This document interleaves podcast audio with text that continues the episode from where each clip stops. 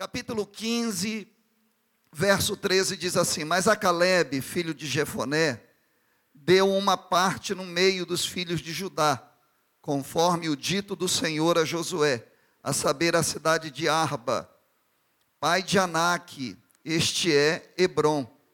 E expeliu Caleb dali os três filhos de Anak, Cesai, Aimã e Talmai, gerados de Anak. E dali subiu aos habitantes de Debir, e fora dantes o nome de Debir, Kiriat, Jearim, Kiriat Sefer. E disse Caleb, quem ferir a Kiriat Sefer ou a Kiriat Sefer e a tomar, lhe darei a minha filha Aquisa por mulher. A menina não tinha escolha. Ela seria um prêmio de guerra, um prêmio de batalha, que coisa, não é? E o texto continua dizendo assim, ó. Tomou, pois, Otiniel, filho de Kenaz, irmão de Caleb, e este deu-lhe a sua filha, Aquisa, por mulher. E sucedeu que, vindo a ele, o persuadiu que pedisse um campo a seu pai. E ela se apeou do jumento. Então Caleb lhe disse: que é o que tens? E ela disse: Dá-me uma benção, pois me deste terra seca. Dá-me também fontes de águas. Então lhe deu as fontes superiores e as fontes inferiores. Quantos podem dar glórias a Deus? Santo Deus, fala conosco nessa noite, em nome de Jesus. Amém e amém. Você pode tomar o seu assento. Meus irmãos, essa história, ela, ela é um momento lindo da história do povo de Israel. Porque aqui Deus está cumprindo uma promessa muito antiga que ele havia feito a esse povo, desde Abraão, Isaac, Jacó, Deus prometia a eles que eles seriam uma nação e uma grande nação, assim, mas tão grande a ponto de se tornarem incontáveis como a areia do mar, como as estrelas do céu. E aqui começa, aqui vai desenrolando esse projeto tremendo. Aqui eles já saíram do Egito, Moisés já saiu da história, entrou o grande general Josué, eles possuíram a terra, e agora eles começam a divisão daquela da herança que cabia a cada um deles. Caleb, a princípio, ele não seria beneficiado porque ele não era um líder de um clã, mas as atitudes dele ao lado desse Josué fez com que ele tivesse direitos, porque ele exerceu fé, ele demonstrou fé em toda a sua vida, em tudo aquilo que ele fez. E aqui ele recebe a herança dele. Recebe uma parte no meio, a Bíblia Sagrada diz, no meio dos filhos de Judá. E aquele que não tinha esse direito, pelas atitudes dele, ele passa a ter esse direito. E ele recebe essa herança. Ele, com idade avançada, ele ainda era um grande guerreiro. E a Bíblia diz que ele vai conquistar a terra dos gigantes. Ele escolhe em vez de escolher um lugar fácil para ele habitar, porque já tinha idade avançada, já estava para lá de 80 anos, ele não. Ele diz: Não, eu quero a terra que eu pisei, a terra que eu coloquei os meus pés, a terra que o meu Deus me disse que me daria por herança. Me lembro como se fosse hoje. Talvez alguém chegasse para dizer, mas a terra tem gigante. Ele falou: Não importa, Deus me prometeu se tem gigante lá dentro, Deus vai dar o jeito e vai colocar os gigantes para fora. Por quê? Porque a terra é minha. Deus abriu a boca para dizer que a terra era minha, e eu não estou aqui para confusão, mas eu não quero nada mais, nada menos do que aquilo que Deus me prometeu. Abriu a boca para falar que era meu, e aí ele sai, e nessa fé, nessa graça, nessa inspiração, que nós também podemos chamar de unção. Ele diz: se tem gigante, o Deus que me prometeu vai me ajudar a lançar os gigantes fora. E é por isso a Bíblia Sagrada faz questão de descrever detalhes, dizendo que ele vai, ele luta, e ele vence os gigantes que ali estavam no meio daquela terra, e ele fica dono da terra. E ainda tinha coisa para possuir. E aí é como se ele desse uma oportunidade a outros. Porque aquele que tinha vencido os gigantes, ele podia vencer qualquer outro. Mas ele chega e ele diz assim: Ó, ainda tem terra para eu possuir para minha família possuir. E ele, depois dele ter expelido os filhos de Anak, a Bíblia vai dizer que ele subiu aos habitantes de Débir. E quando ele sobe aos habitantes de Débir, ele fala assim: Meu povo tem gente valente. Eu vou fazer o seguinte: quem subir e derrotar Débir, eu entrego a minha filha, Axa, como prêmio, para que assim possa se casar com a minha filha. Para todos que ali estavam, isso era um privilégio. Aqui nós estamos dentro da normalidade. O pai prometer a filha a alguém. E era o próprio pai que ditava as regras, como era que isso ia acontecer. Ele podia fazer isso desde o nascimento da menina, dizendo vai casar com fulano. Aqui ele coloca ela como um plano de guerra. E ela é dada ao vencedor dessa batalha. O nome do rapaz que vence é Otiniel. E Otiniel vencendo a guerra, ele recebe a moça como esse prêmio de guerra. Aí aqui essa menina que vai se tornar a personagem principal da história, ela entra nessa história. E a gente vai perceber que aqui tudo normal. A gente pode até dizer, poxa, ela não pode escolher o marido. Normal. Quase ninguém podia escolher naquele tempo. Ela foi dada em casamento a um homem que nós não conseguimos dizer se ela ou se é aquilo que desejava realmente era casar com ele. Pode ser que sim. Mas repito, isso era a normalidade do, de, dessa, desse comportamento. O que é que torna uma coisa normal? É aquilo que a gente vê ou faz repetidamente. Tudo que a gente faz ou vê acontecendo repetidamente vai se tornando aos poucos normal.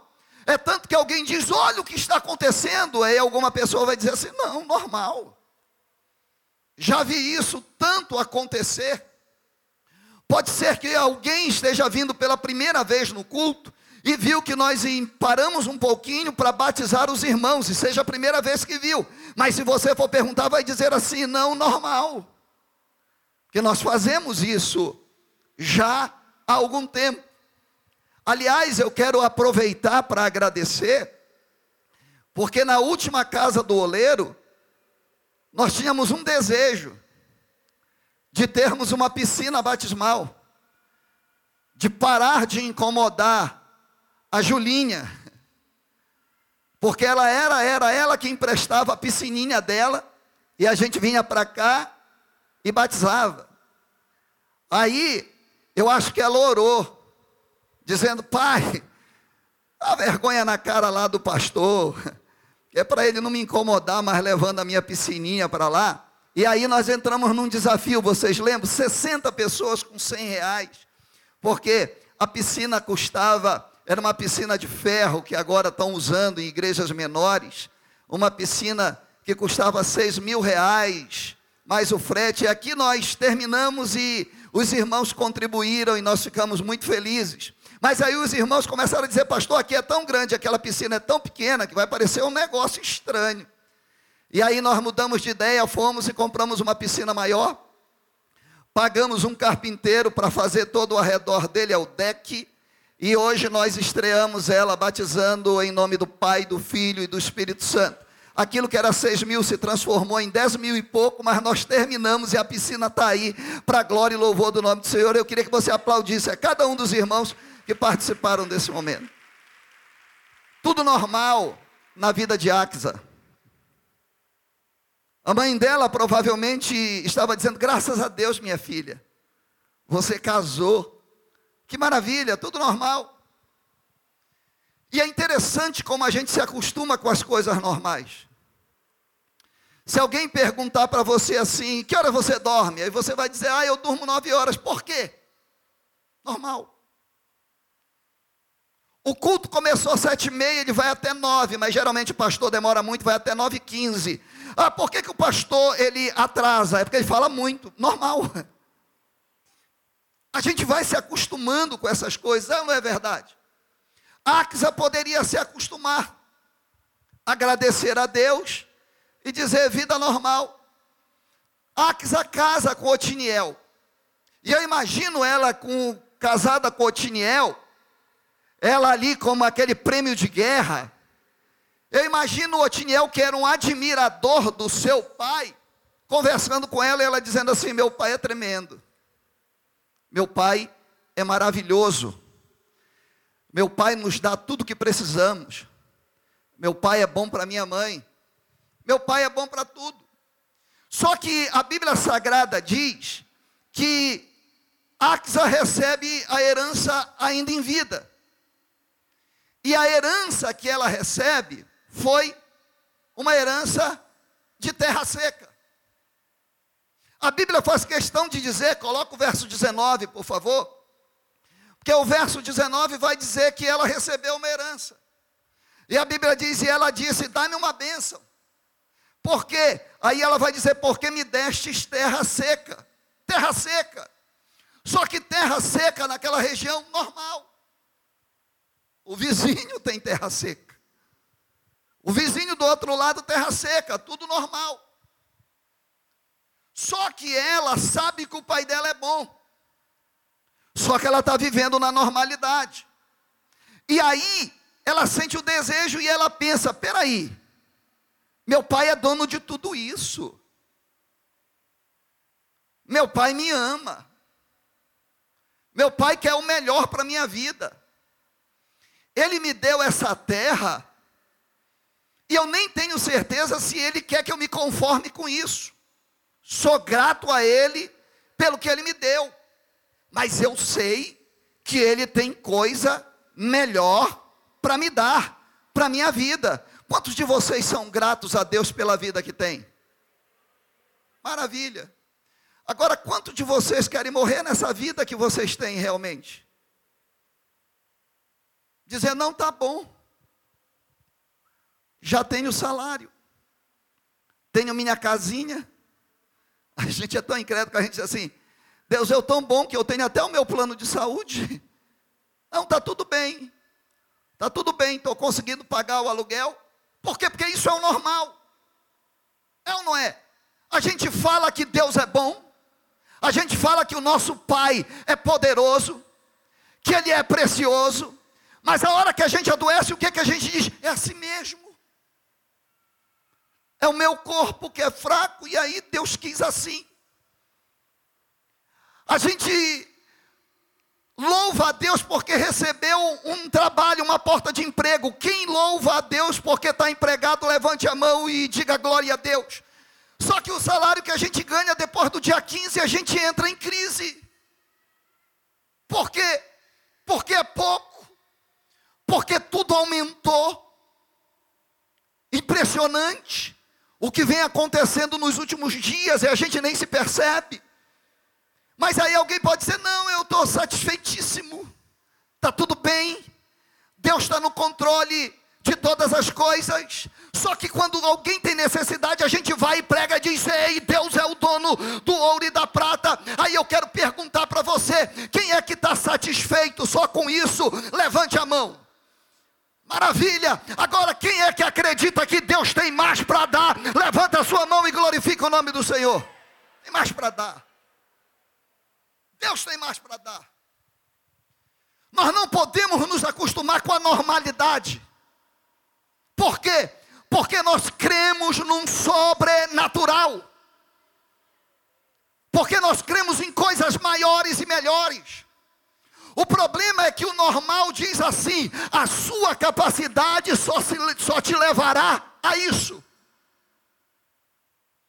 E eu imagino Axa conversando com mamãe e dizendo: Mamãe, a terra é seca.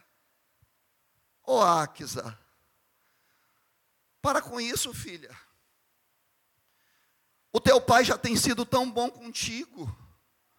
Tu está casada. Tu tem a tua terra, tu tem o teu lugar. Eu lembro de Ana, mulher de Eucana, que foi mãe de um dos maiores heróis da fé que nós conhecemos, Samuel. Ela era estéril. Ela tinha confusão dentro de casa. A Bíblia diz que a outra esposa do marido, a poligamia existia e imperava na época, ficava caçoando dela, implicando com ela. Aí um dia ela não aguentou. Ela disse: Deus, tu, não, não é possível que tu queira isso para a minha vida. E o marido dela, que provavelmente era a pessoa que mais a amava na face da terra, Eucana, viu ela chorando foi lá com Ana e disse assim: Ana, que ingratidão, Ana. Que é isso? Chorando por besteira, era um sonho que ela tinha. Ela queria ser mãe. Só que alguém tinha dito para ela que era impossível. Só que ela já tinha falado para alguém que ela cria num Deus do impossível, que ela orava a esse Deus do impossível. E ela não estava aguentando, ela disse assim: não é possível que Deus só quer isso para a minha vida. Não é possível que Deus não possa realizar o desejo, o sonho do meu coração. Eu não quero outra coisa. Eu só quero ter o privilégio de gerar uma criança no meu ventre. E aí, quando Eucana vê isso, Eucana diz para ela assim: que isso? Porventura eu não te sou melhor do que dez filhos? Hum. Porque porque o cana tinha se acostumado com o que era normal. O normal dizia: aceita isso para a tua vida e aprende a conviver. Oh, aleluia! Tem gente que veio para a casa do oleiro hoje que está convivendo com problema de drogas, e isso é terrível, porque eu já convivi com isso na família. Isso é terrível e está dizendo, aprende a conviver, está vendo? Está vendo como agora você já está se acostumando com isso? Ei, não se acostuma com isso. O nosso Deus, Ele é poderoso para libertar, para romper cativeiro. Aleluia, louvado seja o nome do Senhor. Tem gente que chegou em casa hoje e disse assim: minha esposa, graças a Deus o dinheiro do aluguel está garantido. Não se acostume com isso. Agradeça a Deus sempre por Ele ter te dado o dinheiro do aluguel. Mas acredite, Deus pode te levar mais longe. E se você acreditar, aquele que está te dando dinheiro para aluguel até hoje, ele é poderoso para te abrir uma porta e fazer você entrar na porta que te pertence, numa casa que pode ser tua. Louvado seja o nome do Senhor. Nós não nascemos para nos acostumar com o normal. Se o normal fosse imperativo na nossa vida, eu e você não estávamos aqui nessa noite. Ei, sabe por que, que a gente desce a casa do oleiro todos os meses? Porque a gente acredita que Deus fala, e quando Ele fala, Ele muda a história da nossa vida. E ela disse assim: Eu não aceito esse normal para a minha vida. Papai me ama, papai me quer bem eu sou obediente a papai e eu não consigo acreditar que meu pai gostaria que eu ficasse satisfeita por ter possuído terra seca na minha vida. Ela resolve dar um basta e ela tem uma ideia. E qual é a ideia que ela tem? A primeira coisa que ela diz, a sua postura inicial, foi pedir ajuda para alguém. Pedir ajuda. E ela disse assim: Eu só melhoro, eu só vou conseguir possuir se o fulano me ajudar, porque a gente é assim. Se o fulano me ajudar, eu estou fazendo uma aliança, e daqui a pouco o que, é que vai acontecer? Se essa pessoa me ajudar, aí vai dar certo. E o que é que ela faz? Ela terceiriza a responsabilidade que era dela, de filha. Ela terceiriza e ela vai até o seu marido. Por quê? Porque até então o seu marido é o que agradou o seu pai. Ela vai com Otiniel e ela chega e diz assim: Ô Toninho, papai é bom, Toninho. Papai quer o melhor para a nossa vida. Faz o seguinte, Toninho. Vai lá, ela incentiva, ela disse: vai lá, leia comigo o que está escrito no versículo de número 18. E sucedeu que vindo ela a ele, se a, e vindo ela a ele, a Bíblia diz: o persuadiu que pedisse um campo ao seu pai. Ela era filha mas ela não conseguia até aqui exercer o privilégio e o direito de filha. Ela sabia que ele era bom. Ela comentava que ele era bom, que era um pai maravilhoso. Mas a hora de entrar na presença do pai, ela terceiriza. É estranho. Ela pede para o seu marido, como se o marido, que era o genro, tivesse mais direito do que ela. Por quê? Porque o normal era isso. O normal era que o homem se apresentasse para resolver esse problema. E ela, já acreditando que ela poderia viver além do normal, ela vai pedir ajuda. E a Bíblia Sagrada vai dizer, usa essa expressão forte, que ela persuade. Vai lá, vai lá, me ajuda. Estou precisando de ajuda vou mudar de vida, me ajuda. Sabe, querido, tem hora que a gente está tão acostumado com a normalidade, que a gente vem para o culto como esse, dizendo: Oh, minha esposa, tomare que o fulano me ligue, tomare que ele me dê uma oportunidade de emprego, tomare que ele me ajude. Olha, eu falei com fulano e falei com ciclano. Se o fulano decidir me ajudar, eu vou ser operada para ser curada dessa doença. Eu estou esperando. Eu já movimentei e pedi que alguém interferisse por mim. Eu até me humilhei, eu persuadi. Me ajuda, me ajuda, me ajuda. Fala por mim, fala por mim. José passou grande parte da vida dele fazendo assim. Fala de mim. Conta quem eu sou. Não me deixa aqui. Até um dia que não teve mais chance, ele teve que entrar diretamente na presença de Deus, na presença do rei, para a história da vida dele ser mudada. E aí ela vai e diz assim: então o que, que acontece? Ela vai e diz: sucedeu que vindo ele a ela, o persuadiu que pedisse um campo ao seu pai. Deixa eu falar para você, quem sabe, quem tem a certeza que é filho, levante a sua mão. Ninguém precisa fazer isso por você. Eu sei que não é tão simples, não é tão fácil. Só que a Bíblia Sagrada vai dizer que essa postura inicial, e se puder colocar, Breno, esse versículo de número 18, ele é precioso, os detalhes dele, que a Bíblia Sagrada vai dizer assim, ó, e sucedeu que vindo ela a ele, vírgula. Sabe o que significa vírgula? Vírgula. Na língua portuguesa, na ortografia, ela diga, ela fala uma, uma parada pequena. Ou seja, eu estou lendo e estou dizendo, e sucedeu que, vindo ela a ele, mais uma parada, o persuadiu que pedisse um campo ao seu pai. Aí vem um ponto e vírgula. Interessante. E qual é o sentido espiritual desse ponto e vírgula nessa frase? Você vai entender como ponto e vírgula de Deus e bem aplicado, ele pode mudar a história da nossa vida. A história da nossa vida, ela não é mudada por grandes feitos. A história da nossa vida ela é mudada por oportunidades e por detalhes. Ela ia perder uma grande oportunidade da vida dela. Ela pega e recomenda e ela disse: Eu vou fazer. Vai lá e faz. Mas de repente me aparece esse ponto e vírgula nessa história. Em alguns momentos é necessário nós colocarmos um ponto e vírgula na nossa vida.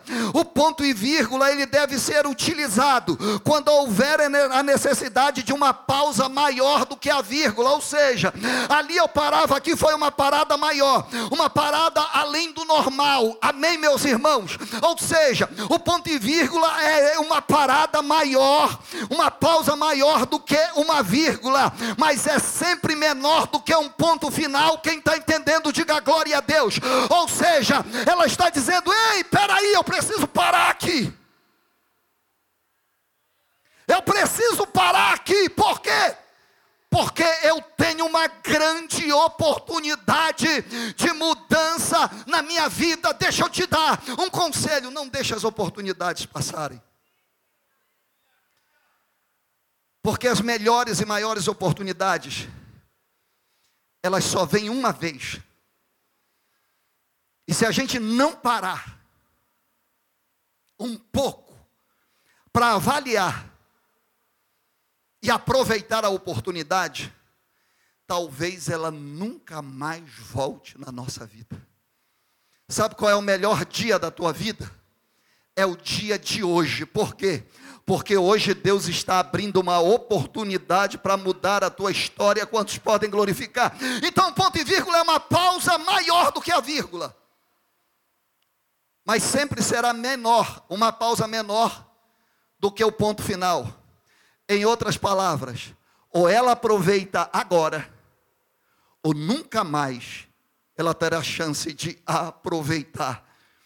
Ela aproveita para dar uma parada, para reavaliar, antes que as oportunidades da vida se acabassem para a vida dela. E aí o texto muda radicalmente. Por quê? Porque ela diz: sucedeu que vindo ela a ele, vírgula, o persuadiu que pedisse um campo ao seu pai, ponto e vírgula. Ela parou para mudar o direcionamento da vida dela. Aí sabe o que é que a Bíblia diz? A Bíblia diz: e ela se apeou do jumento, ou seja, ela pulou do jumento então Caleb lhe disse, ou seja, ela disse: O que, que eu estou fazendo? Eu estou pedindo para alguém fazer aquilo que é para eu fazer. Eu estou pedindo para alguém conversar com meu pai, e eu estou jogando fora o direito de filho e de filha que eu estou tendo. Quem está entendendo, levante a sua mão e diga glória a Deus. Ela pediu para ele ir, mas imediatamente ela deu uma pausa, e quem foi? Foi ela. A mudança que você tanto espera, ela não vai ser precedida por uma atitude de terceiros. A mudança que você tanto espera, ela vai ser precedida por uma mudança sua, primeiramente. Vou dizer para você um negócio: ninguém precisa mudar para você ser abençoado, quem precisa mudar é você. Ei, deixa eu lhe dizer algo melhor. Ninguém precisa mudar para você ser vencedor na sua vida, porque você não depende de terceiros. Você ama os terceiros, você respeita os terceiros, mas você não depende de terceiros. A sua atitude ela gera uma contra-atitude de Deus em favor da sua vida. E aí a Bíblia Sagrada vai dizer que ela toma essa atitude. E eu consigo ver três características a partir daqui na vida dessa mulher. A primeira coisa foi fé para mudar.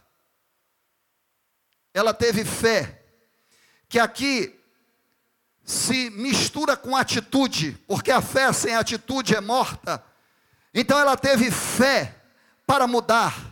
O que é que a Bíblia diz? Ela se apeou do jumento, é o que diz o verso 12.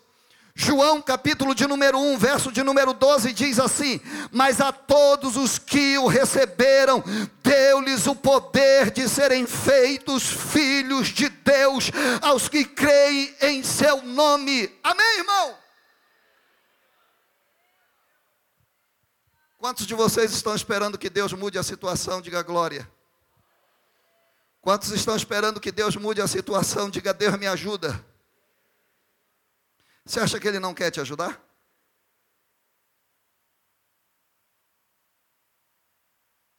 que colocar toda a responsabilidade para ele?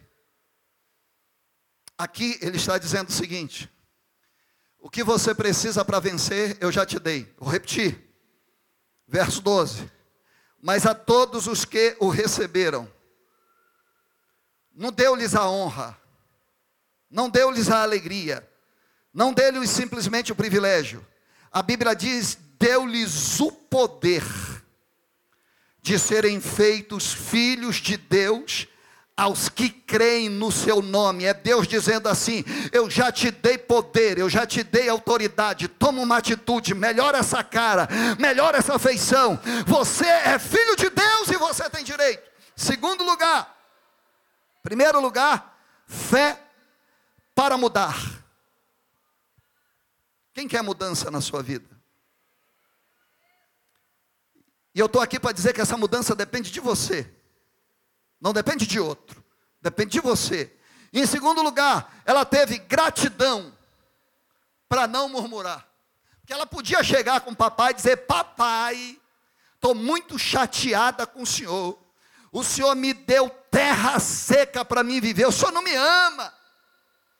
Poxa, pai, o senhor não me ama, não está vendo a minha situação? Não. Ela tem gratidão para não murmurar, porque murmuração é característica de quem é ingrato. Ela chega e diz a verdade, ela diz: O senhor me deu terra seca. Mas olha como ela fala. Ela fala de uma forma especial. Ela fala não murmurando. Ela fala respondendo uma pergunta. Porque o pai dela vai olhar ela, no verso de número 19, e vai dizer para ela o seguinte: põe o final do verso 18. Final do verso 18 vai dizer assim, ó: E Caleb lhe disse: Que é o que tens? Olha como é o pai. O pai não perguntou: O que foi? O que foi, filha? Qual é o teu problema? O pai que estava esperando uma atitude, ele pergunta: O que é que tu tens? Aí ela vai e responde: Terra seca. O que é que tu tens? Um salário que não dá para mim me manter no mês. O que é que tu tens? A necessidade de uma casa, porque eu já prometi que vou casar e eu ainda não tenho. Perceba como o pai estava esperando uma reação dela. O pai vai direto e pergunta para ela: O que é que tens? E ela vai e responde ao pai, no versículo 19, e ela diz assim: Ó, e ela disse: Olha só, dá-me uma bênção. Uma bênção. Olha, ela está dizendo, ela não está dizendo assim, ó, me dá o meu direito, me dá o que eu mereço. Ela está dizendo assim: ó, dá-me uma bênção, pois me destes terra seca. Me deste muita terra, mas não tem água, está seco. Se eu semear, não vai dar certo. Por quê? Porque a terra está seca. Então, o Senhor que me deu a terra, me dá água também, me dá uma bênção. Ou seja, ela não murmura, ela aproveita a oportunidade, ela junta o tempo e o modo de falar. Por quê? Porque ela sabia as qualidades desse pai. Parece que eu vejo ela utilizando-se daquela que era a sabedoria do salmista, porque o salmista no, no Salmo de número 106, no verso 24, 25 e 26, ele diz assim: também desprezaram a terra aprazível, não creram na sua palavra, antes murmuraram nas suas tendas e não deram ouvido à voz do Senhor. Por isso levantou a sua mão contra eles para os derrubar no deserto. Não vale a pena murmurar, gente. Não vale. Não adianta você chegar do emprego e chegar para sua mulher dizendo: não aguento mais,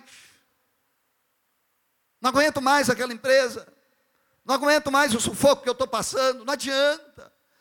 Não adianta chegar da faculdade dizendo eu não consigo. Não adianta.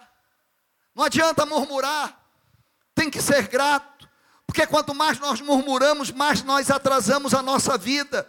E sabe por que, que a gente murmura, queridos? Porque a gente nunca se sente culpado, a gente murmura porque a culpa é sempre dos outros, do nosso fracasso. Mas ela teve gratidão para não murmurar, vou repetir: fé para mudar, gratidão para não murmurar, e ela teve em terceiro lugar coragem para reivindicar ela teve coragem para reivindicar, por quê? Porque ela vai dizer no verso 19: E ela disse: Dá-me uma bênção, pois me destes terra seca. Ela disse assim: Eu não quero devolver, mas já que tu me deu a terra seca, dá-me também fontes de água. Dá-me também fontes de água. Ou seja, o Senhor já me abriu a porta. Maravilha, vou trabalhar com todo o empenho. Agora, no nome de Jesus, me ajuda. Melhora o meu salário. O Senhor me deu um filho, me deu um filho. Por favor, sara a terra do meu filho, abençoa o meu filho, torna ele uma bênção para a glória e para o louvor do nome do Senhor. Aleluia. Quem está entendendo, levante a sua mão e diga glória a Deus. Agradeça a Deus, dizendo: Deus, o Senhor me deu até plano de saúde. Agora, Senhor, o Senhor que me deu plano de saúde, me ajuda para que eu nunca precise usar ele. Diga glória a Deus.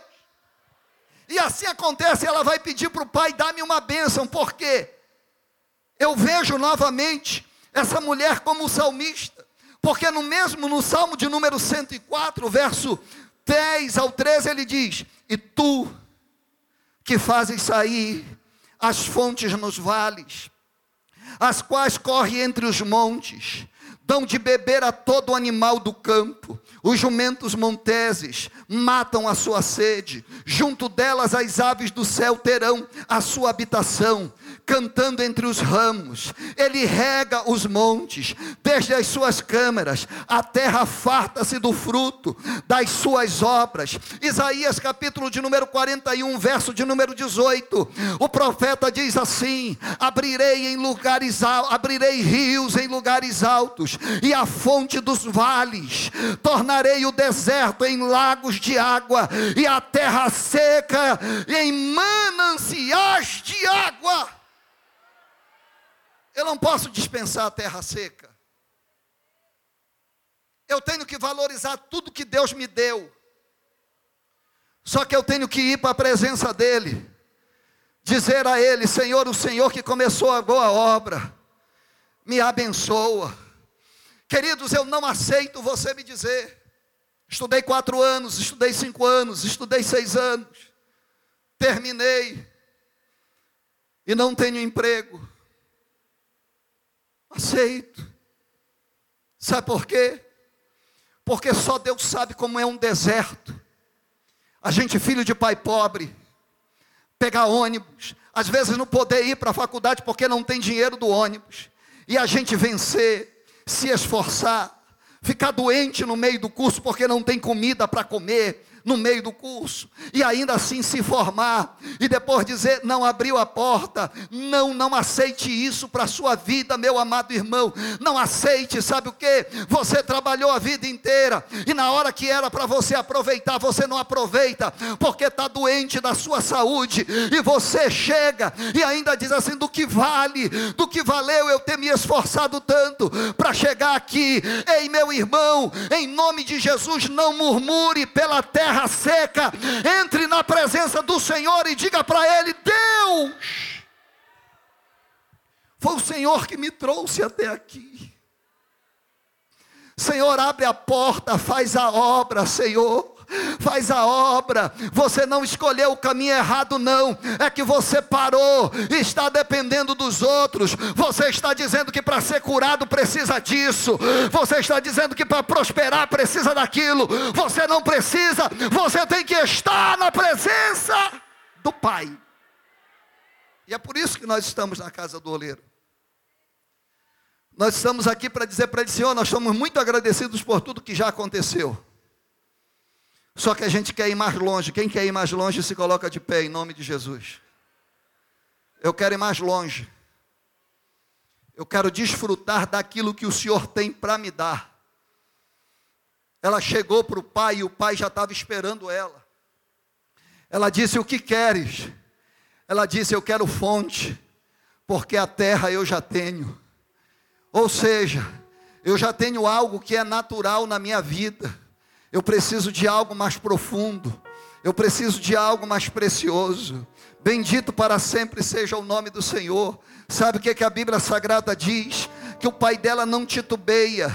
E o pai dela responde para ela, ainda no mesmo versículo, o pai dela diz assim, ó, então, a pai dela diz assim, no verso de número 19, ela pede fontes de água. Olha o que diz depois do ponto. Preste atenção. Aqui tem um ponto seguido. Amém. O que é que é esse ponto aqui? É o que? Não é o final da história. É um ponto seguido. É dizendo para Axa: o momento da tua vida começa, termina aqui. Porque a partir daqui eu começo a contar uma nova história na tua vida. Pastor Carmona, sinceramente, tem hora na nossa vida que por mais que esteja tudo maravilhoso, é tão repetitivo que fica sem graça. Aí alguém diz: rapaz, está tudo bem já. Te aquieta, te acomoda, fica só na manha agora. Só que a gente gosta de desafios. As pessoas não entendem é que a gente gosta de desafio. É porque a gente acredita que o Deus que nos trouxe até aqui, o nosso Pai, Ele tem coisa maior e melhor para fazer na nossa vida. Aí vem alguém e diz assim: Mas você já chegou mais longe do que todos na família. É que nós cremos num Deus do sobrenatural que está nos chamando para vivermos além do ambiente daquilo que é natural. Ou quem está entendendo, levanta a sua mão e diga glória a Deus. Aí a gente quer, tem risco, eu quero. Tem desafio, eu quero. Por quê? Porque eu sei que Deus está comigo. Porque eu sei que Deus está comigo. E aí, Deus vai dizer para ela e vai responder para ela e vai dizer assim: ó Imediatamente a resposta vem e ele vai dizer, depois desse ponto seguido, ele vai dizer: então lhe deu as fontes superiores e as fontes inferiores. Diga glória a Deus. O Senhor estava dizendo, a Axa, o pai dela, estava dizendo: tem terra seca? Tem. Pois bem, você veio à minha presença, me pediu com sinceridade, pois agora se prepara que vai vir água de cima e vai vir água de baixo. Repita comigo: fontes superiores e fontes inferiores. Olha a ordem. Olha a ordem. Primeiro as superiores, depois as inferiores. Ou seja, primeiro o espiritual, as superiores depois as inferiores, o material. Quem está entendendo, diga glória a Deus, porque o mundo avalia por aquilo que a gente possui aqui, mas no espiritual, ainda que a gente não tenha nada aqui, mas a gente tem compromisso com Deus, a gente tem tudo. Louvado seja o nome do Senhor. A Bíblia Sagrada diz: do que vale ganhar o mundo inteiro, mas perder a sua alma. Amém. Mas o meu Deus é tão tremendo que diz assim: você não precisa perder nada darei riquezas nessa terra. Maravilha! Ele diz: fontes em primeiro lugar, superiores, intimidade, graça. As fontes superiores, elas antecedem as fontes inferiores. Está precisando de um milagre? Você precisa primeiro entregar sua vida para Jesus. Você precisa primeiro se reconciliar com Jesus. Se tem alguém aqui nessa noite que tem essa necessidade de se reconciliar, de entregar sua vida para Jesus, já pode sair do seu lugar e vir aqui à frente, porque primeiro é bênção espiritual. Pastor, será? Não pode vir primeiro material? Não é regra de Jesus.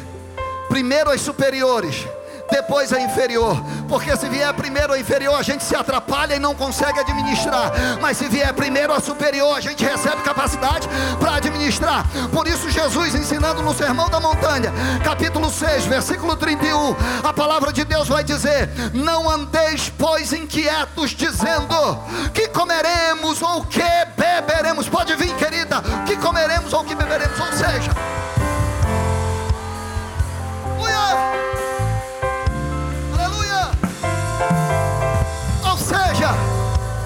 O Senhor está dizendo: não se preocupa com o que vai comer, não se preocupa com o que vai vestir, e Ele diz: não andeis, pois, inquietos, dizendo comeremos ou que beberemos coisas inferiores, ou com que nos vestiremos, porque todas essas coisas os gentios procuram, de certo, de certo, de certo, vosso Pai Celestial bem sabe que necessitais de todas essas coisas, mas buscai em primeiro lugar o reino de Deus e a sua justiça. Porque o resto é acréscimo. O resto é acréscimo. Quem tem a presença de Deus na sua vida, o resto é acréscimo. Aleluia. Fontes superiores para depois vir as fontes inferiores. Estenda suas mãos em direção a essas vidas preciosas. Santo Deus, aqui estão as pessoas mais importantes desse culto. As Axas, Senhor, que sabem que diante da tua presença tem direitos e também deveres, mas elas vieram a esse lugar, Senhor para se render à tua presença, para entregarem as suas vidas a ti. Meu Deus, glorifica o teu nome, perdoa os seus pecados, as suas faltas, e escreve o nome delas no livro da vida. Elas vieram buscar a tua presença. Supre, Senhor, as necessidades materiais, sentimentais, físicas ou intelectuais de, to de todas elas, em nome de Jesus Cristo. Amém, amém e amém. Quantos podem adorar ao Senhor? Quero ir mais fundo, leva-me mais perto, onde eu te encontro,